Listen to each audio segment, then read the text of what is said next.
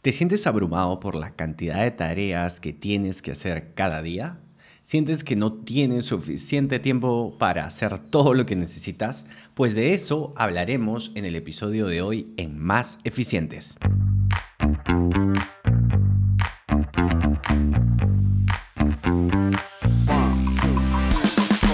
Hola a todos y bienvenidos a Más Eficientes, tu podcast de productividad y eficiencia personal. Yo soy Gerson Melear y en este podcast hablamos de productividad, de cómo utilizar mejor nuestros recursos y de cualquier otro tema que nos ayude a ser más eficientes. Bienvenidos a un nuevo lunes de productividad en el que hablaremos de los tres primeros pasos, las tres primeras recomendaciones para gestionar las tareas y ser más eficientes. Antes de empezar con la gestión de tareas, es importante que sepas que la gestión de tareas es una habilidad importantísima que puede ayudarte a ser más productivo y por ende reducir el estrés. A todos nos encantaría tener más tiempo libre y tener menos tareas pendientes. Es obvio, pero siempre hay que tener claro que tareas van a haber siempre y lo ideal es que lo gestionemos de la mejor manera. Y el episodio de hoy justamente se va a tratar de eso, de dar tres recomendaciones con las que nosotros vamos a poder gestionar las tareas de una manera más eficiente para que nos pueda, eh, para que en nuestro día a día no estemos tan abrumados y como les comentaba, reduzcamos el estrés. ¿Ok? Entonces, quiero, quiero sí tener en cuenta, y quiero dejarles claro, que estas son, digamos, unas recomendaciones iniciales. Si tú estás empezando en el mundo de la productividad, hay muchas personas que de repente, las personas más antiguas en este podcast, que saben y que son un poco más, eh, más conocedores, que ya han, tenido que ya han leído libros, eh, siguen alguna metodología o han experimentado algunas metodologías de productividad. De hecho, vamos a hablar también de esos temas más adelante, pero sí quería dejarles claro que estos son, digamos que muchas por no decir todas las metodologías de productividad, utilizan estos, eh, estas tres primeras recomendaciones. En su gran mayoría, todas utilizan estas tres primeras recomendaciones. Entonces, sí quiero eh, dejar en claro para los más experimentados que estas son recomendaciones para empezar. ¿Ok?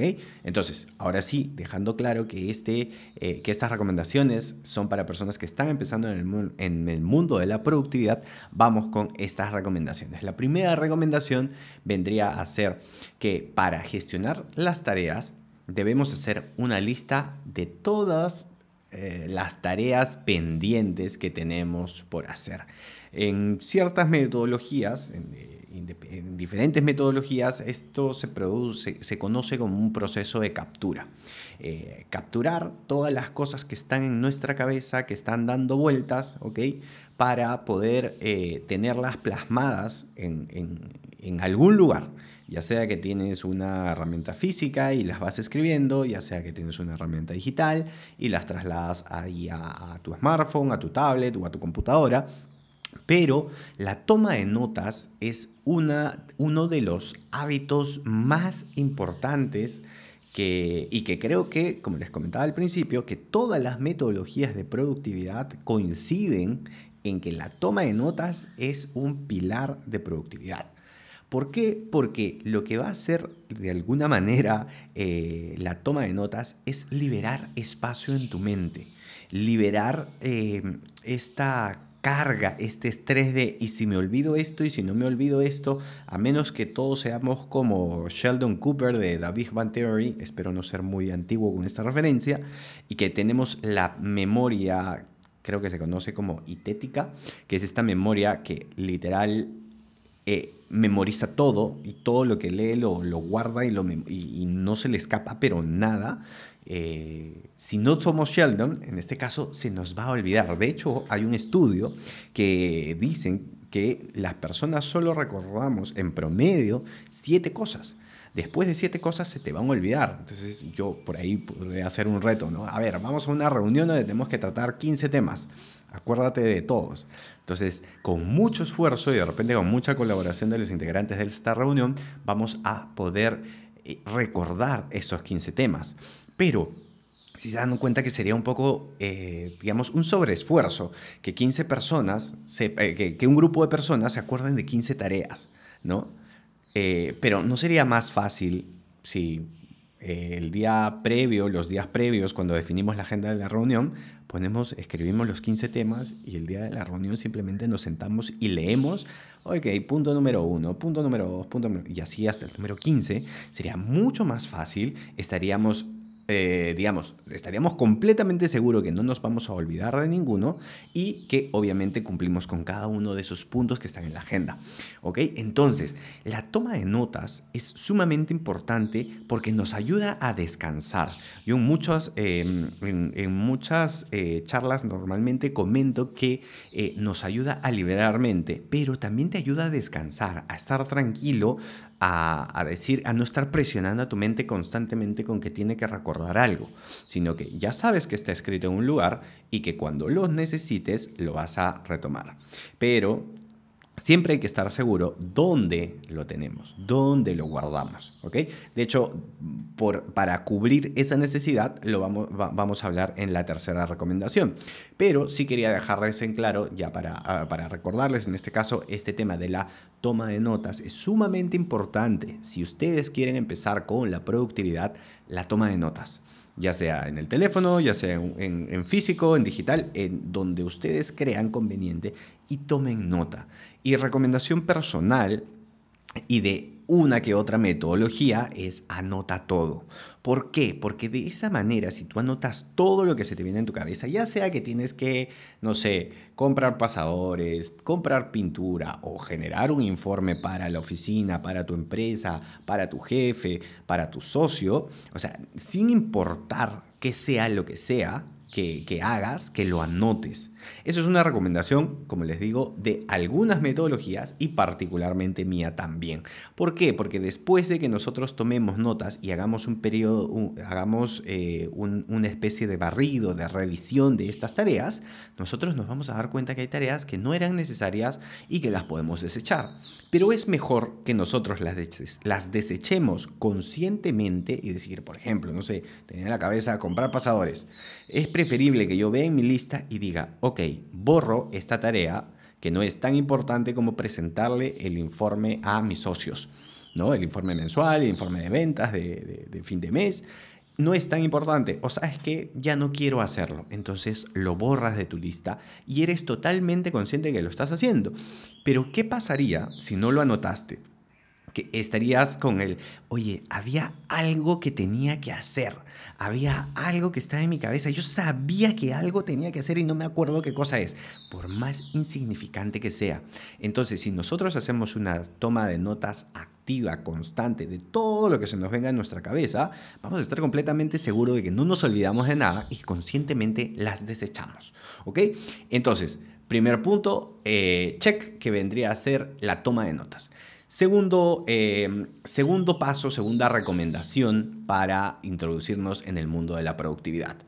Em, en este caso sería asignar un tiempo a cada una de estas tareas. Em, de hecho, yo siempre, eh, una de las recomendaciones que he encontrado también eh, en la mayor cantidad, en la mayor, eh, sí, en la mayor cantidad de metodologías de productividad, siempre te recomiendas que asignes un tiempo a cada una de estas tareas. Entonces, de hecho, podríamos complementar este paso 1 una vez que tomo notas y el paso 2 que es en el momento que estoy asignando tiempo, ahí nos podríamos dar cuenta. Por ejemplo, sí, tengo que cambiar los pasadores tengo que comprar pasadores. Entonces tengo que ir a la, al, no sé, al lugar donde venden pasadores, a la tienda, al centro comercial y nos vamos a dar cuenta que esto, si, le asignamos tiempo, va a decir, ok, tengo que ir al centro comercial, es 30 minutos de ida, 30 minutos de vuelta, una hora, más caminar, más estar ahí, es una hora y media. Versus hacer el reporte, a tu, eh, el reporte de fin de mes con tus socios, que te va a tomar, no sé, 45 minutos. Entonces tú dices, a ver, ¿cuál es eh, a esta tarea le voy a dar una hora y media y a esta otra, y a esta otra tarea 45 minutos, ¿vale la pena realmente que le dé 45 minutos a esta tarea que es el reporte? Pues sí. Y la misma pregunta, ¿vale la pena que le dé una hora y media a comprar pasadores? A menos que, no sé, sea algo sumamente importante, creo que la mayoría coincidiremos en que no es así, en que no es necesario. Entonces, podemos utilizar el filtro de tiempo para ver y decir, ok, esto es necesario, esto no es necesario, si es que nos damos cuenta de la cantidad de tiempo que nos va a tomar, que nos va a, que, nos va a consumir eh, dicha tarea. ¿ok? Entonces es sumamente importante que le asignemos un tiempo para que veamos qué tanto tiempo va a tomar esta tarea y también en cuestiones de tiempo que asignemos una fecha límite para poder hacerlo. De hecho, van a haber muchas tareas. De hecho, podemos hablar de cómo gestionar las tareas más adelante si es que a ustedes les parece, pero podríamos hablar, porque van a haber tareas que no necesariamente tienen que ser urgentes para mañana, para pasado mañana, o puede, ver que, puede ser que identifiques tareas que las tienes que hacer el próximo mes. Entonces, las tareas, y las, las tareas van a tener diferentes formas de gestionarlas a través del tiempo, ¿ok? Pero sí tenemos que tener en claro que hay tareas, o sea, que las tareas urgentes, que las tareas que tienen un tiempo para realizarse, un tiempo y un momento espacio, eh, en un tiempo y específico eh, y en una fecha específica, las Em, las indiquemos, indiquemos cuánto es el tiempo y cuál es la fecha límite para poder hacerlas antes de ese tiempo. Entonces, no confiemos en nuestras cabecitas para tener en cuenta que sí, yo me voy a acordar esto, sino anotémosla en un lugar y pongámosla en, eh, asignémosles un tiempo y pongamos también, y, digamos, cuándo las voy a usar. Y para, para que nos pongamos en contexto de, ok, Gerson, pero ¿dónde pongo estas tareas, vamos a ir con la tercera recomendación. La tercera recomendación viene a ser elegir herramientas de gestión de tareas que funcionen para ti. Una de las principales herramientas que he recomendado siempre y que he visto que tiene muchos resultados en algunas de las personas a las que puedo darles consultorías es el calendario. Entonces, eh, Creería que así como el hábito de, capturar las tareas, de, la toma de notas, Uno de los principales una de las principales herramientas de productividad es el calendario. Entonces, miren cómo, cómo, cómo vamos a jugar con esto. Resulta que empezamos a tomar notas y empezamos a asignarle un tiempo. Pero resulta que estas algunas tareas las tengo que hacer en algún momento eh, definido ¿qué hago? Entonces quito estas tareas de mi lista de tareas y las pongo en el calendario, porque esa es la forma ideal. Si tengo que hacer una tarea en un momento definido, como tener una reunión con mi socio, con mi cliente o con, no sé, con, con un trabajador o con un compañero, ya que tiene un tiempo definido y un lugar definido, entonces la pongo en el calendario. Entonces nuestro calendario va a ser la principal herramienta de productividad después de una herramienta de toma de notas. ¿no? Siempre voy a recomendar esto y como les digo, muchos de, los, de, las personas con las que, a, las que le he podido, a las que les he podido brindar consultoría me han dicho que la gestión del calendario, o sea, desde que descubrieron que el calendario se podía usar para tantas cosas, les había cambiado la vida y que su productividad había mejorado muchísimo. De hecho, me pasa algunas veces que estamos en conversaciones y me dicen, Gerson, escúchame, tengo agendado una reunión, no me puedo quedar más tiempo. Y le digo, ok, dale, porque a veces en, en las charlas nos, nos quedamos, no, nos quedamos largo. Pero me parece muy interesante que ahora las personas con las que he ido conversando, y espero que ustedes también que están escuchando el podcast, puedan empezar a usar herramientas. En este caso, yo sí, como un no negociable de recomendación de herramientas, voy a recomendar siempre el calendario para, este, para poder gestionar las tareas. Pero es importante, ahora ustedes van a decir, pero hay una gran cantidad de herramientas, hay una gran cantidad de calendarios. Ok, vamos a hablar de calendarios y de hecho hay calendarios, hay aplicaciones de calendarios, en el teléfono tenemos aplicaciones, cada uno de los sistemas operativos tiene sus propios calendarios, utilicen la que mejor les funcione. Recomendación particular, yo trabajo con el calendario de Google, eh, me parece bastante completo para todo lo que hago, ¿ok? Eh, pero también están los calendarios que tiene, por ejemplo, yo trabajo con, dispositivos de Apple y también tienen sus propias aplicaciones de calendario, pero particularmente en, en, mi forma de trabajo, por ejemplo, yo puedo agregar los calendarios de Google en mi aplicación de calendario del propio dispositivo. Entonces, esa es Esa es una forma en la, es la forma en la que yo lo hago. Pero bueno, esos son calendarios. ¿Qué otras herramientas vamos a necesitar? Como les había comentado, si uno de los primeros hábitos y uno de los mejores hábitos que vamos a encontrar dentro de la productividad es la toma de notas, necesitamos una aplicación de toma de notas en todos en nuestro teléfono y de hecho hay aplicaciones gratuitas que nos van a ayudar a la toma de notas. Entonces, elijan la herramienta que a ustedes les funcione para poder hacer la toma de notas. Eh, ahora, también puede ser una herramienta física. Hay muchas personas, de hecho en la oficina, eh, dos, tres personas de la oficina son muy de papel, entonces ellos trabajan con agendas y tienen sus agendas con muchos garabatos, con muchos apuntes, con muchas cosas, y digo, ok, está bien, o sea, para, no es que yo les voy a imponer y les voy a decir, no, tenemos que trabajar con estas herramientas, eso para nada.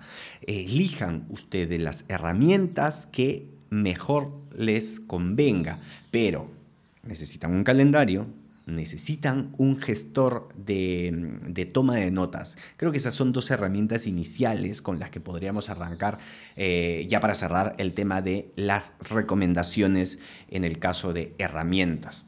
Entonces, encuentra la herramienta que se adapte a tu estilo de trabajo y que te resulte fácil de usar. Ahora que ya sabes cuáles son las primeras recomendaciones para empezar a mejorar la gestión de, de tus tareas, es hora de empezar a ponerlo en práctica. Entonces, elige el lugar donde vas a hacer la toma de notas y empieza a generar una lista con todos tus pendientes. Y posteriormente, asignales un plazo a cada una de ellas y cuando tengan definidas una fecha y un tiempo en el, que, en el cual se tengan que realizar, ponlas en tu calendario. Y ponte a trabajar. Verás que con estos simples pasos puedes ser mucho más productivo y sentir sentirte menos abrumado por la cantidad de trabajo que tienes, así también vas a poder reducir un poquito más el estrés. Así que no esperes ni un minuto más para ser más eficientes con estas tres primeras recomendaciones para gestionar tus tareas. Ahora puedes intentar ser más eficiente y recuerda que siempre puedes hacer más, pero a veces solo se trata de hacerlo mejor. Nosotros nos escuchamos el próximo lunes con un episodio de Más Eficientes con más productividad. Chao, chao.